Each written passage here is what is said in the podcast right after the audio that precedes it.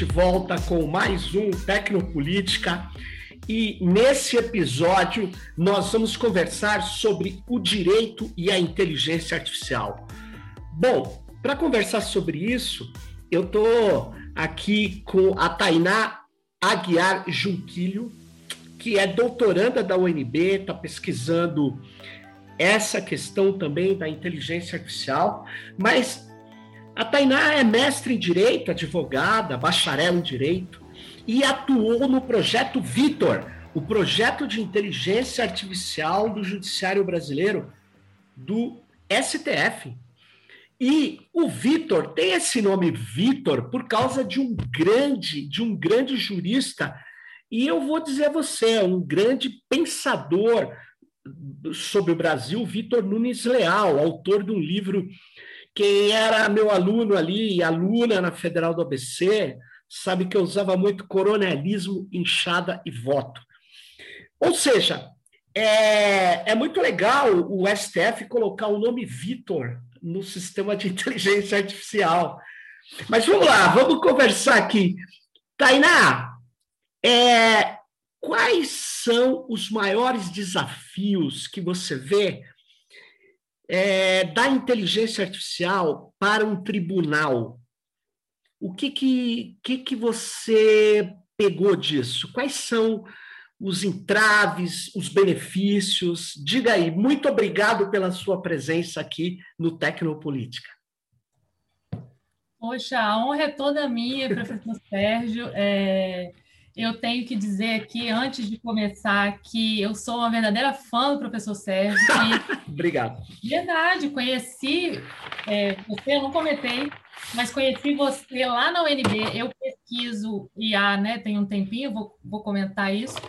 Mas é, logo que eu comecei, eu pegava uma disciplina da professora Magda, é, da UNB, e ela me falou: olha, vem aí um cara, ainda era presencial, né? Saudades, vem aí um cara que você vai adorar, você precisa ir na palestra dele. E era o professor Sérgio, eu realmente adorei Obrigado. a palestra dele. É, enfim, virei fã mesmo. É, então, gente, acreditem nos seus sonhos, porque hoje eu estou aqui, ó, falando, pesquisem, insistam na pesquisa, porque realmente é vale aí. a pena. Mas é, quanto aos problemas éticos, bom, primeiro, a inteligência artificial no direito, ela tem sido muito usada, tá? Ela tem várias possibilidades, existem várias possibilidades de uso da inteligência artificial no direito. Você pode usar a inteligência artificial, por exemplo, para o que chama de jurimetria. O que, que é a jurimetria? É você prever decisões, prever tempo de causa, prever possibilidade de valor da causa, possibilidade de ganhar ou perder, né? Então, isso traz coisas boas, mas pode trazer questões éticas. Você tem, além da jurimetria, a possibilidade de legal analytics, que a gente chama, né? Que é a análise das, das possibilidades ali dos dados do direito, por exemplo, para identificar é, advogados fraudadores que estão aí é, atuando em determinados mercados de forma a fraudar, Tá? É, enfim, você pode usar Big Data para várias coisas, né? É, você pode usar legal bots, que a gente chama, então, é, bots de atendimento, de interação com clientes, que inclusive podem fazer com que uma causa não chegue ao judiciário. Às vezes você tem essas assistentes né, virtuais, que geralmente a gente não uhum. gosta muito de falar, mas que pode ser uma solução, em alguns casos, para que você não vá para o judiciário. Né? Você hum. pode. A Estônia tem usado, e aí isso é muito polêmico, a Estônia tem usado já para pequenas causas inteligência artificial para realização de decisões judiciais. E aí que é o ponto polêmico, né? Então, você pode usar para precisão nas pesquisas jurisprudenciais, para automatização de documentos, para criação de redes profissionais. A gente tem muitas, muitas, né? Assim como você tem o Tinder Sim. e o Happn, você vai criar também o, as redes profissionais do direito, criação e elaboração de contratos, realização de mediação online. Então, é, sistemas preditivos, né? Então, tem muita, muita, muita possibilidade. É, a gente aqui no Brasil também está vivendo um momento de muito, uh, muito apoio ao desenvolvimento de inteligência artificial no Poder Judiciário. Então, começou esse movimento em 2018, na gestão da ministra Carmen Lúcia, a, a eu, participação da minha, da minha cachorrinha Cora Coralina, tá? Muito boa. É, mas, enfim, então a gente tem já desde 2018 o Supremo Tribunal Federal ele foi o primeiro a criar uma, uma, um projeto de inteligência artificial para cortes constitucionais. Uhum. Por quê? Porque o nosso judiciário é abarrotado. Eu costumo dizer Entendi. que a dor e a delícia cantada por Caetano Veloso do nosso sistema judiciário. É uma dor muito grande, né? O fato da nossa, da nosso sistema judiciário estar tá abarrotado, principalmente para o acesso à justiça e num tempo razoável. Né? Porém, para quem está desenvolvendo inteligência artificial, ter esse tanto de dado é uma maravilha. Né? A dor e a delícia mesmo do, do sistema judiciário brasileiro que está permitindo a gente avançar tanto, principalmente na IA para o direito. Então, você tem no Brasil uma, um, a gente despontando mesmo nesse tipo de tecnologia. Tanto é que fomos, desde 2018, os primeiros a aplicar a inteligência artificial a uma corte constitucional. E hoje, na gestão do ministro Luiz Fux, uhum. a gente tem diversas. Ele entrou já, né? Ele fica na gestão da presidência por dois anos, ele entrou com esse mote mesmo de querer investir em produção de inteligência artificial. Então, você tem a resolução 332 de ética para aplicação de IA ao judiciário, você tem resoluções como a resolução 345, que estabelece, a partir da pandemia, o juízo 100% digital. Então, nas comarcas que estabelecem esse tipo de tecnologia, você hoje não precisa sair de casa para um processo. Do início ao fim, você pode ser intimado pelo WhatsApp, uhum. né? E você participa de audiências virtuais e não, não precisa mais sair de casa para processar alguém ou para, enfim, sofrer um processo também. Então, ele está investindo muito. Ele quer, ele colocou como mote dele, o ministro Luiz Fux, da gestão dele, essa entrega de é, viabilização e incentivo da produção de inteligência artificial, de tecnologia para o Brasil. Tainá, deixa eu te perguntar uma coisa. É, eu, eu vi que tem, é, assim, linhas um pouco diferentes dentro do judiciário, né? É, o projeto Victor, eu vi que teve um empenho muito grande dos, dos vamos dizer assim, é, da estrutura do próprio tribunal, da, da universidade. Inclusive, eles se basearam também num tribunal, não sei se Rondônia, me parece que tinha, tem um sistema, um dos pioneiros no Brasil de uso de inteligência artificial.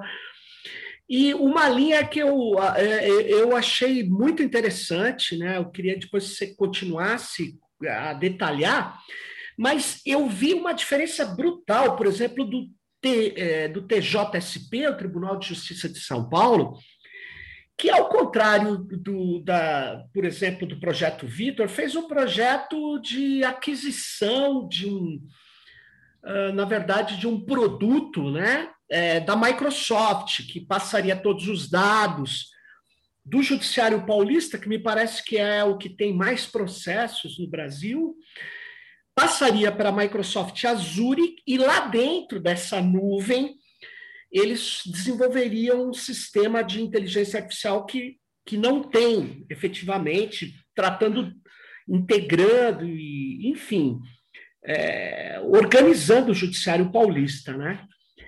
Esse projeto foi paralisado, era mais de 1 bilhão e 400 milhões de reais, pelo Conselho Nacional de Justiça. É, agora, veja, um caminho da Justiça Federal apostando no conhecimento da sua, da sua estrutura, dos seus profissionais, dos funcionários, servidores, juízes, etc., com a universidade. E um outro caminho de comprar um produto de uma empresa é, que tem uma competência inegável, é, obviamente, mas que levaria dados estratégicos. Uma empresa que tem interesse no Brasil e tem interesse no Estado de São Paulo e que teria, enfim. É... Será que é isso mesmo? Existem caminhos dentro do judiciário ou o judiciário. O que está acontecendo na implementação da inteligência artificial?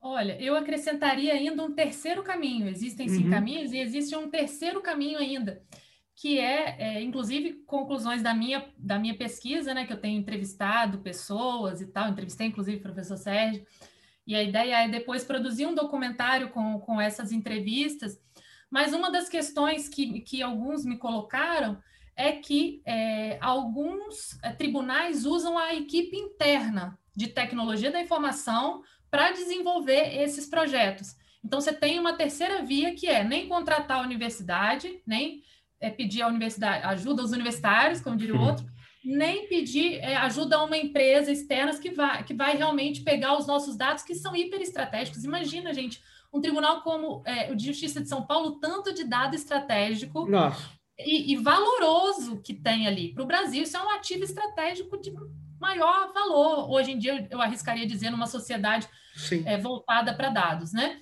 É, mas nessas situações, nessa terceira via, em que você é, é, utiliza a própria equipe do tribunal é, para desenvolvimento, tem sido relatada aí uma certa reclamação dessas pessoas, porque elas não recebem. É, é difícil você é, utilizar a sua própria equipe, porque eles não vão ganhar nada mais por isso.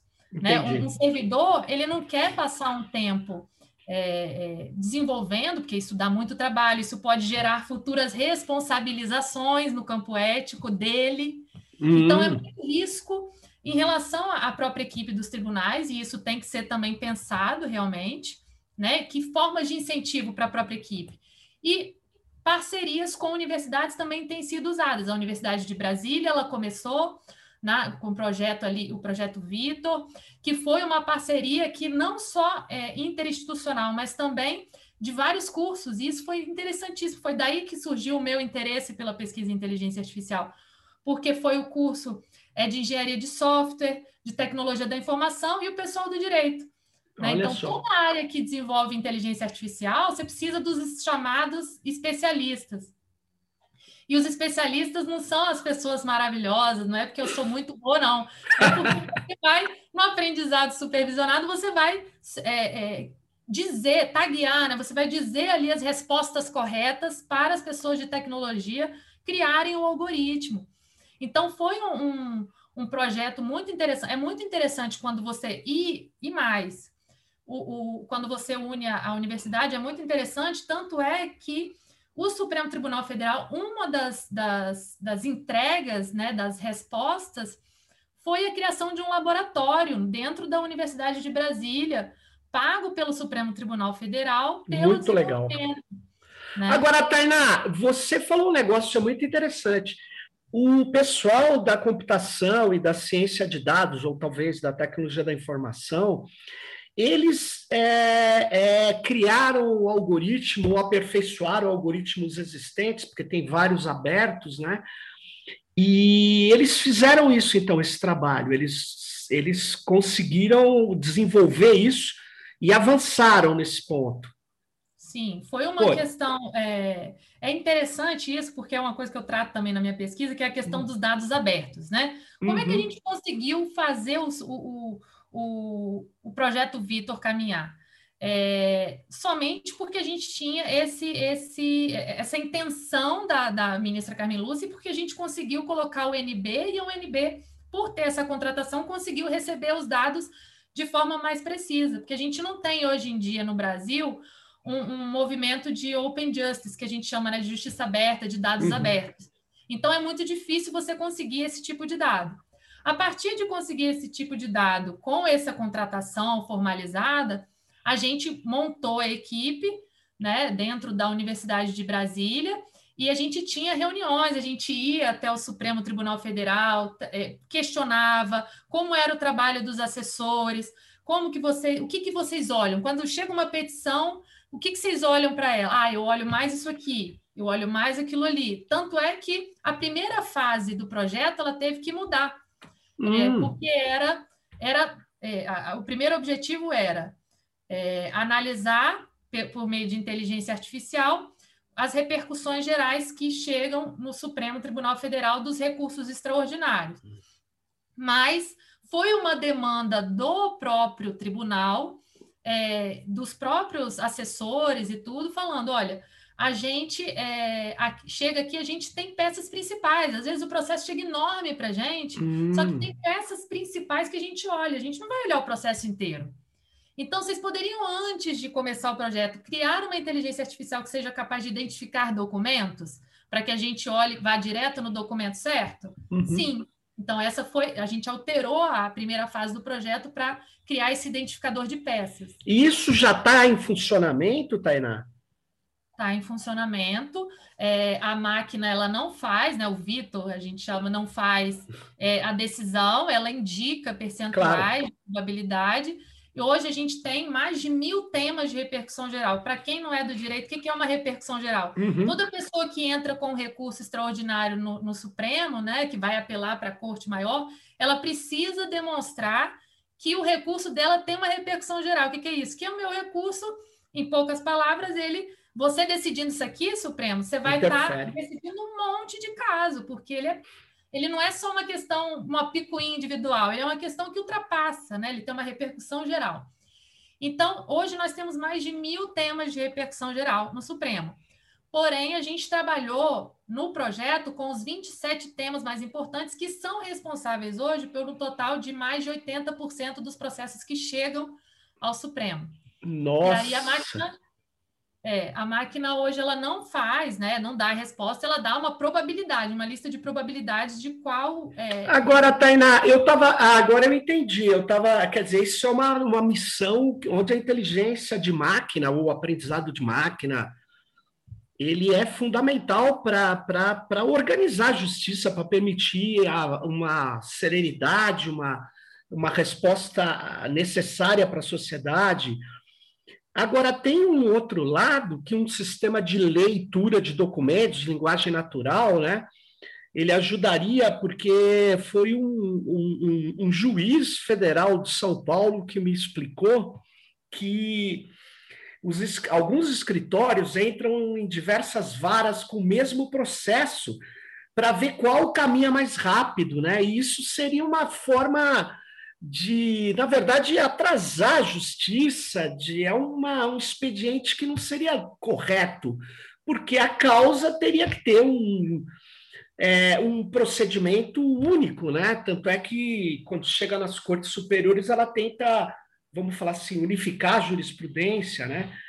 E eles teriam, e ele, e ele, e ele chegou a me mostrar que tem 100 projetos, quer dizer, petições da mesmo, do mesmo assunto, com pequenas alterações, e que aí ele queria um sistema que lesse isso para unificar as petições, né?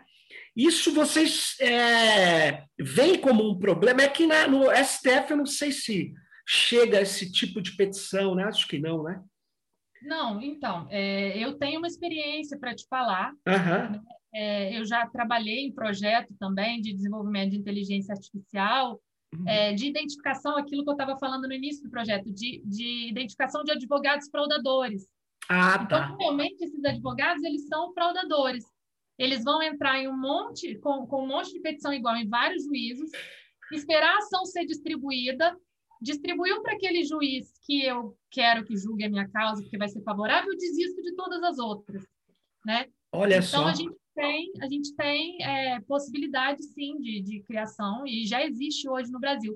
Inclusive, eu recomendo a quem gosta do assunto, você não vai encontrar exatamente as, as é, que usam inteligência artificial, mas o, o, existe uma associação chamada Associação Brasileira de Lotex e Legal Tex, que é a B2L, que ela tem lá um radar é, de, de todas as startups que estão sendo criadas para o desenvolvimento de inteligência artificial e de outras tecnologias para o direito.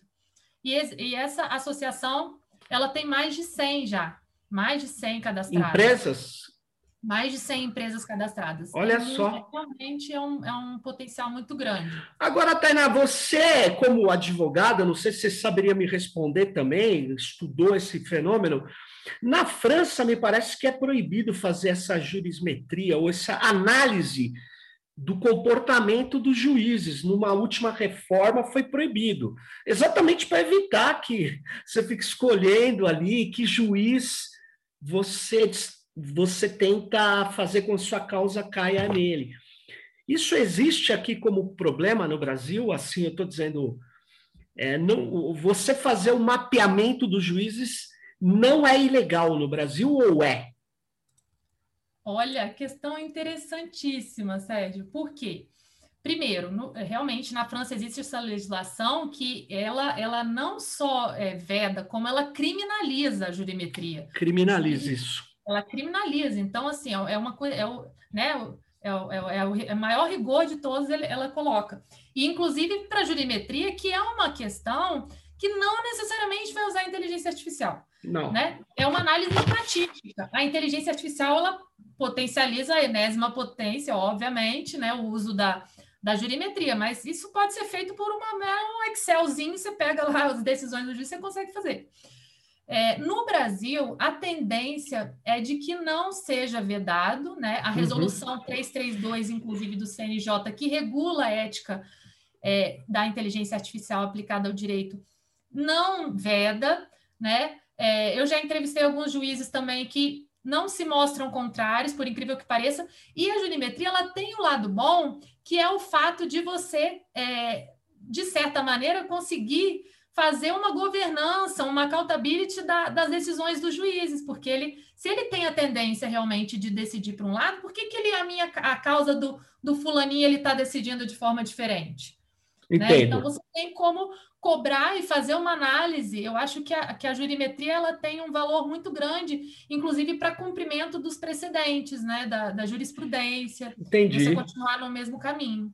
Ou seja, então a tendência aqui no Brasil é de não ter esse enrijecimento francês, é permitir porém, essas análises. Porém, porém, porém gente, eu já vi é, duas decisões, ah, duas decisões, mas eu acho que acredito que tenha mais, eu só vi duas, é, da justiça trabalhista, quando está decidindo com essas questões de Uber, do, uhum. dos trabalhistas, da uberização do trabalho e tudo, que elas estão percebendo que alguns escritórios têm utilizado a jurimetria. Eu já vi decisões, posso depois enviar para você botar no link lá do, do podcast. Legal, legal é, decisões em que os juízes, principalmente a magistratura trabalhista, têm dito: olha, esse escritório aqui usou jurimetria, ele está dizendo que eu decido assim, assim, assado, e isso eu condeno.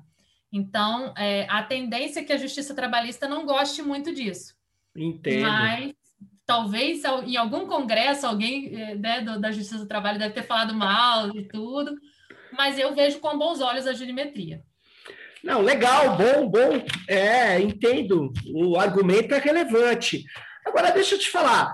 Tem um problema aí nessas. É, né, né, porque, na verdade, é, a inteligência artificial baseada em dados, eu estava até na UNB num seminário agora, tinha um professor da USP que, que me repreendeu fortemente quando eu disse: olha, a inteligência artificial baseada em raciocínio a inteligência artificial baseada em. Eu vou melhorar o que eu falei. A chamada simbólica está paralisada. A inteligência artificial que avançou é a inteligência artificial baseada em dados, chamado aprendizado de máquina, aprendizado profundo e outras que têm essa lógica de, de estatística, tentativa e erro, estatística, detecção de padrões, predição e tal. É claro, ele falou: não, a outra não está paralisada, é, não, não foi não foi derrotado. Eu falei: oh, não, não se trata de não ser derrotado ou não, se trata que não tem recursos, que tem, deve ter entraves teóricos graves, deve ter tal. Ela e as grandes corporações estão se interessando por pesquisas de dados e botando dinheiro nisso. É só a gente olhar o que está acontecendo. Bom, no caso do direito, é, essa coleta de dados né, massiva que a gente está vendo, ela, é, ela, ela vai servir nos Estados Unidos a produção de decisões. Não sei se de decisão de culpa ou não, porque isso é meio complexo, mas de pena ou seja, quanto que um réu deve ter, o cálculo da pena, quando ele tem que pegar dois anos, seis meses, quatro anos, o que, que é isso? Enfim, isso gera muita, muito debate por causa do famoso viés ou dos bancos de dados discriminatórios ou da do próprio código que coloca pesos em elementos é, que não poderiam ter aquela valoração. Enfim, o que, que você acha de decisões ou de definição de pena com base em dados?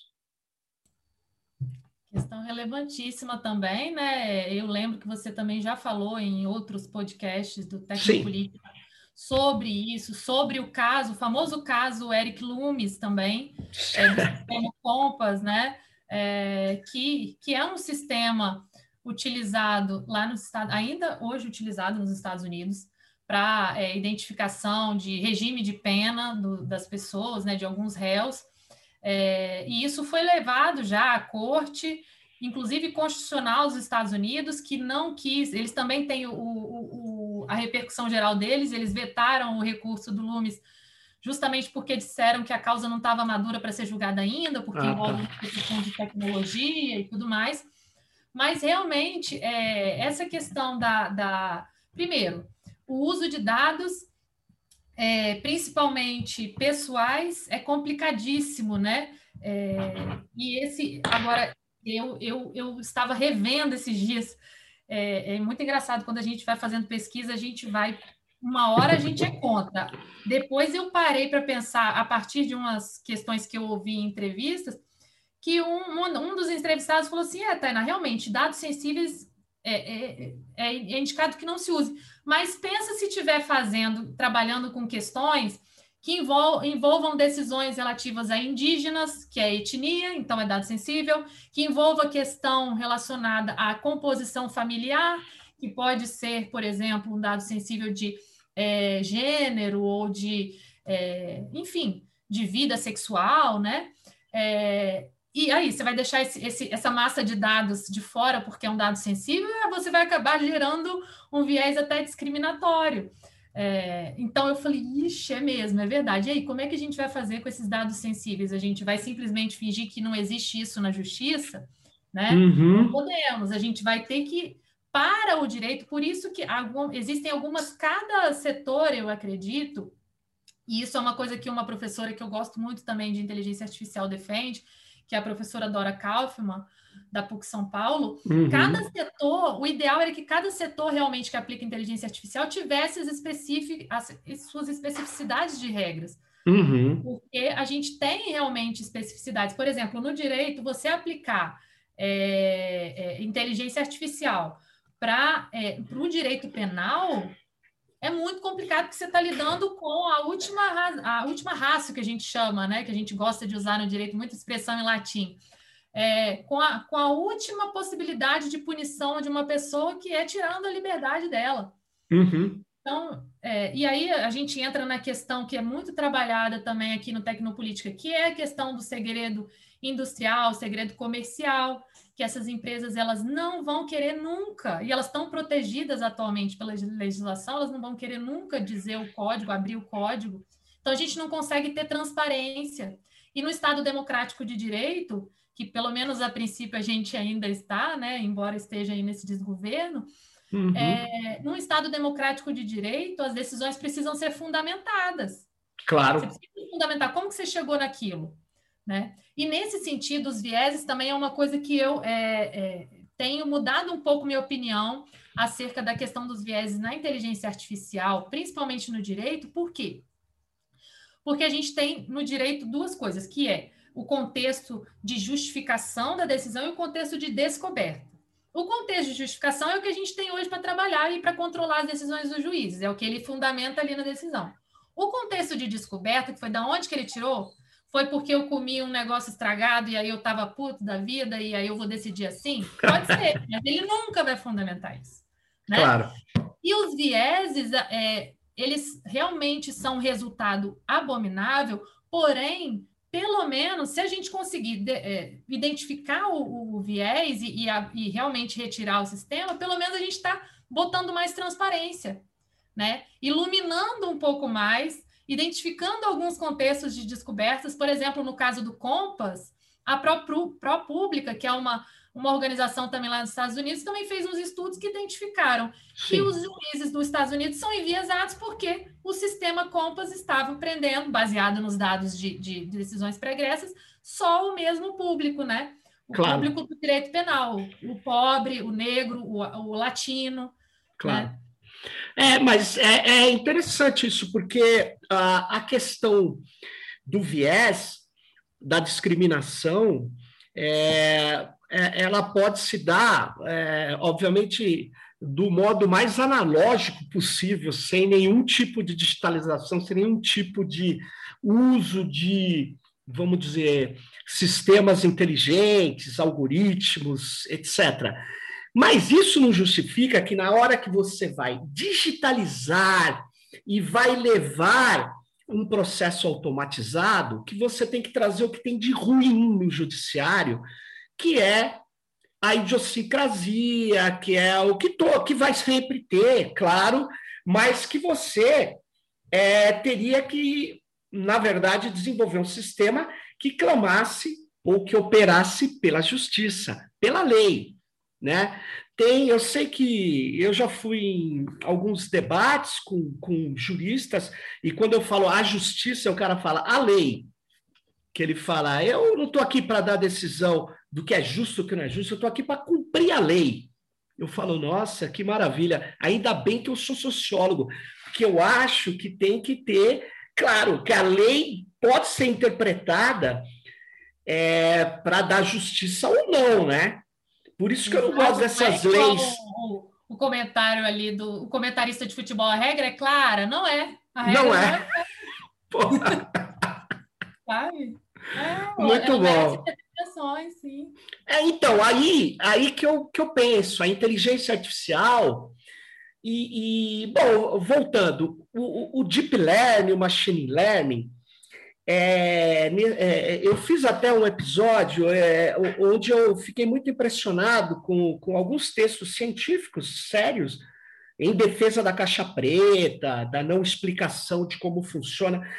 Mas eu penso que no direito, utilizar um procedimento de máquina onde é, o advogado de defesa não saiba os pesos, como aquilo gerou uma determinada decisão, eu acho que retira a possibilidade de contestação e de defesa. Não sei. Exato. Acho que eu acho que para primeiro é, eu acredito que a, a, o humano tem que ser sempre o, o final, né? O, a resposta final tem que vir do humano. Então, eu acredito sim é, o que o Brasil, principalmente o Brasil, ele está ele tá pedindo socorro, o sistema jurídico brasileiro, o judiciário brasileiro, ele está realmente muito abarrotado e etc. Então, soluções tecnológicas nesse sentido são interessantes e acho que até é, para nossa para nossa é, desenvolvimento mesmo, sabe? É, Sim. Tem um, um, um, deputado francês chamado Cédric Villani, que é matemático, né? Conheço, Também, conheço. O, Nobel da, relativo à matemática ele já ganhou, enfim, e ele fez a estratégia francesa de, de desenvolvimento de inteligência artificial, e um dos pontos que ele bateu o pé é que a, a França não se torne um, é, um novo colonizado digital, né? É, ou seja, que ela desenvolva suas próprias tecnologias. Isso é importantíssimo que a gente desenvolva aqui. A gente comprou é, há uns anos atrás, é, por milhões, tecnologia de reconhecimento facial chinês que a gente podia ter desenvolvido aqui. Né? Então, é interessante que a gente é, é, faça e desenvolva. Porém, a gente precisa, principalmente no direito, realmente que a resposta final seja do ser humano, é, que é, haja possibilidade, sim, de recorribilidade, uhum. possibilitar toda a recorribilidade, sempre que for uma decisão que envolva de alguma maneira inteligência artificial, que haja possibilidade de recorribilidade pela parte para que ela compreenda. Uhum. E, e entendo também que todo projeto de inteligência artificial desenvolvido para o direito, mas isso se aplica para todas as áreas, precisava ter uma equipe é, conjunta ali de ética que supervisionasse esse projeto de Sei. fora. Entendo. Acho que é fundamental. É interessante isso. Agora, essa questão, é, é, eu acho, Tainá, que, é, que essa, esse caminho adotado pelo STF de fazer com a universidade, é, não só podia fazer com ONGs também de direitos humanos, com ONGs com abertura para quem tivesse aptidão e interesse, empresas também nacionais e tal. Eu acho que é um caminho muito, muito legal, importante, porque é, é, nós temos, é, não, nós não somos o, vamos dizer, estamos na ponta de várias áreas da computação ou da própria ciência, por causa exatamente de uma certa mentalidade que tem no Brasil, das elites, do, do financiamento e das dificuldades. Mas eu acho que a gente tem um caminho muito interessante se a gente apostar em desenvolver coisas aqui. O judiciário foi, foi muito assertivo, gostei muito dele ter começado a fazer projetos ao invés de comprar produtos. Eu acho muito legal, desenvolve uma, um saber ou uma inteligência coletiva aqui que, que é fundamental que o próprio Villani na França fala, né? Cibercolônia, né? Exato. Você, se você ficar só adquirindo produtos dos outros, você nem algoritmo vai desenvolver ou, a, ou adequar a sua realidade. Então, eu acho que e essa área do direito é uma área, é, é, sem dúvida, como você só essa pequena tempo de conversa que você mostrou que pode ser útil, demasiadamente útil para a sociedade e que pode ter graves riscos. Depende da implementação. É por isso que você clama muito pela ética. Mas você acha que só ética funciona? Não precisa regulamentar? Diga aí, o que, que você vê dessa questão? Não, com certeza. Ah, só sobre a sua fala agora, eu também recomendo um uhum. estudo que a Fundação Getúlio Vargas fez uhum. é, sobre os atuais projetos de inteligência artificial desenvolvidos é, para o judiciário brasileiro. Hoje nós temos mais de é, mais não, exatamente 47 tribunais dentro desse estudo brasileiros, entre Tribunal é, do Trabalho, Tribunal Regional Federal, enfim, que desenvolve algum tipo de projeto de inteligência artificial. Então veja como que essa Muito iniciativa legal. recente, né, 2018 até agora, a gente já tem 47 tribunais. É, mas realmente a, eu entendo sim que a, que a, a inteligência artificial ela precisa, óbvio, de uma ética, e isso é, existem pessoas que clamam dentro dos cursos de, de, de, de, tecnologia, de engenharia de software, você precisa botar uma cadeira de ética ali, porque essas pessoas estão sendo formadas sem essa base, tá? Mas, é, para além disso, deve haver sim uma, uma regulação, e nesse sentido, mais uma vez, a gente está sendo é, é, legislativamente colonizado pela Europa, né? Eles puxaram a bandeira, eles não são desenvolvimentistas de, é, né, grandes, né? Hoje as potências são Estados Unidos e China, com certeza, mas eles promovem o debate ali e eles fazem questão disso, que eu já vi eles falando. Então, eles começaram ali com a LGPD e, e foram dianteiros e conseguiram obrigar outros países a ter esse tipo de legislação, e agora estão com a proposta europeia de legislação também, que é uma proposta que já mais uma vez colocou a Europa na dianteira da regulação e que trabalha não só com responsabilização, é, penas pecuniárias, o que está gerando um medo até de dupla punição por hum. parte das empresas, porque muitas coisas relativas a dados já punidas pela LGPD pode ser que haja aí uma dupla punição em relação a essa nova legislação que vai surgir de IA, enfim, está tendo essa discussão. É, mas eles estão com essa proposta que tem, é, coloca, a, divide a IA em riscos, né? Risco uhum. médio, risco alto, que é uma, uma questão interessante também que eles têm colocado. Mais uma vez, a gente vai acabar provavelmente copiando mais para frente. É, é, que toda a legislação é, de dados em geral, IA, provavelmente, ela é baseada na ideia de consentimento. É uma ideia que o cidadão tem poder de consentir ou não. Sem dúvida nenhuma, nós temos um poder de consentimento, isso sim. Mas existem áreas onde o seu poder de consentimento jamais irá se efetuar.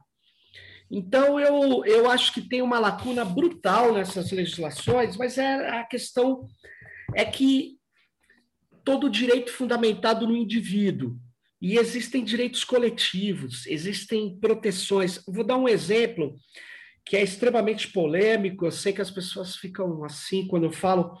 É, eu acho que a gente precisa trazer algumas questões que o movimento ambientalista já trouxe, como, por exemplo, princípios de proteção futura dos ecossistemas, de prevenção, de risco, como eles trabalham.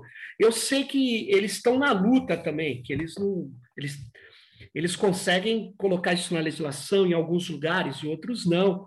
Mas veja, se eu pego esses, é, esse DNA, o DNA meu, o DNA meu não é só individual, você sabe ele vai permitir ir para trás e para frente, quem serão o meu neto, bisneto, ir para trás.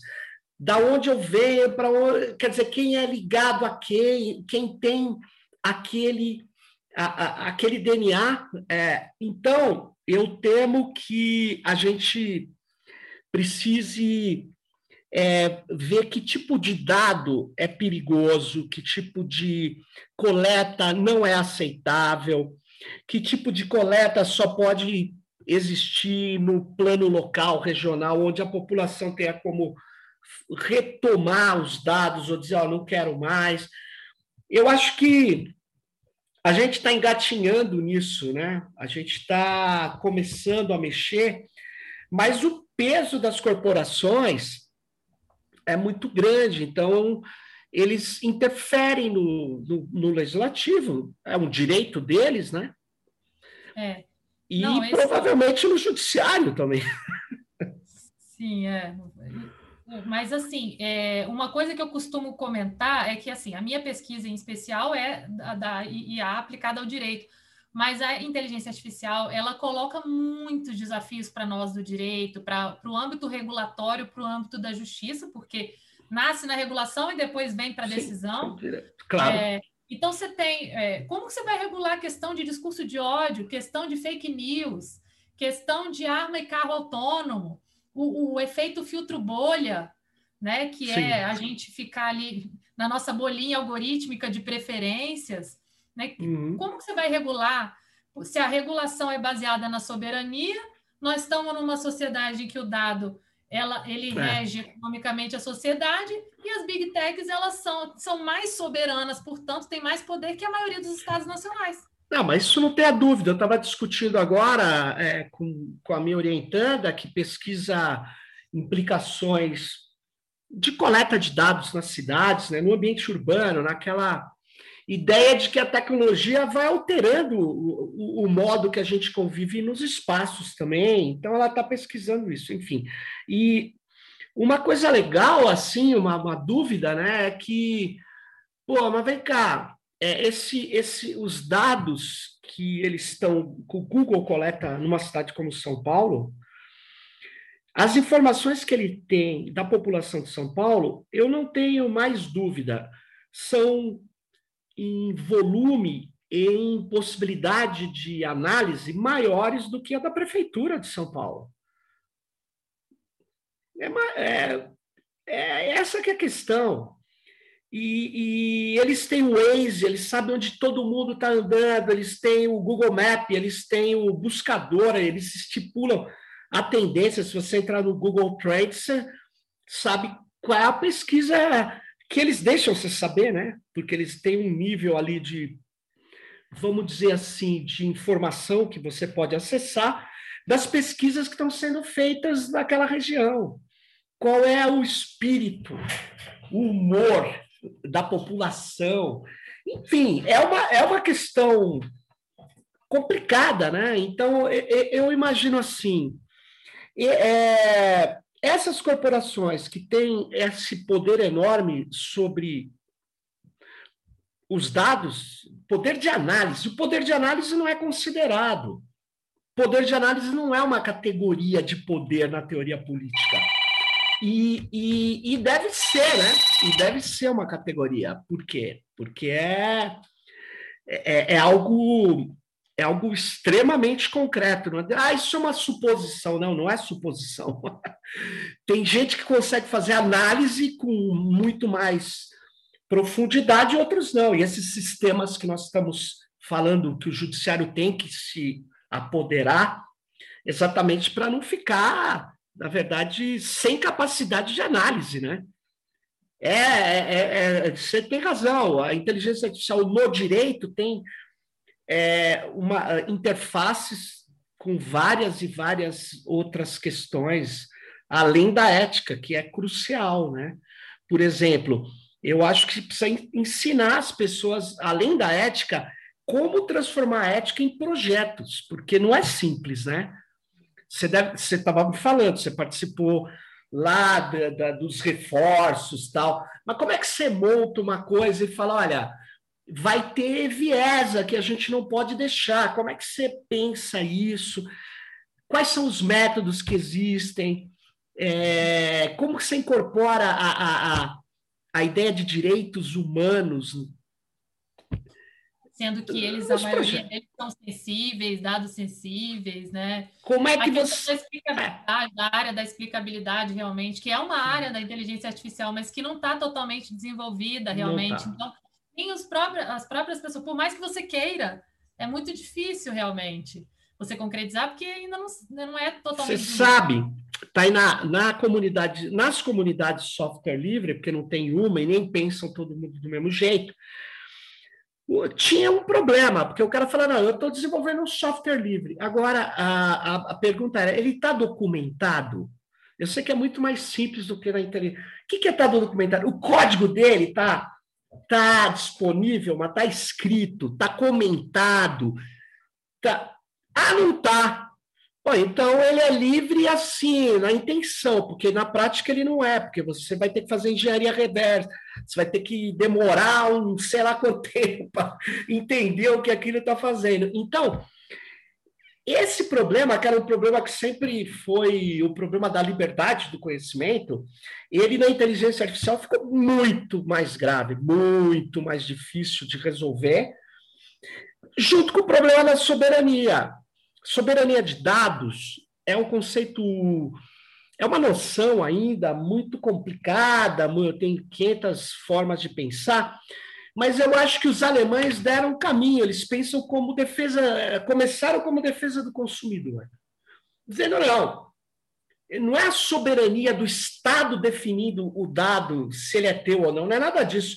É a ideia de que você e a localidade, a comunidade, é soberana não é o Estado, então.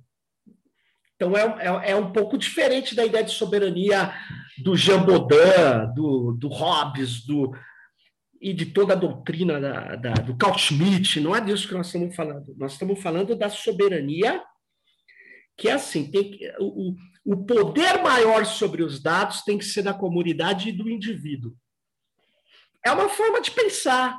E quando você leva esse dado lá para o raio que o parta, é, fora da tua jurisdição, você mal consegue. Ó, eu tenho dificuldade de lidar com os dados que os birôs estão, os dados por causa da lei de que eu acho um absurdo de crédito é, pos, positivo tem um nome, tem um jargão essa é é a lista credit score é de score positivo que eles negociam dados, os bancos entregam dados um para os outros, né?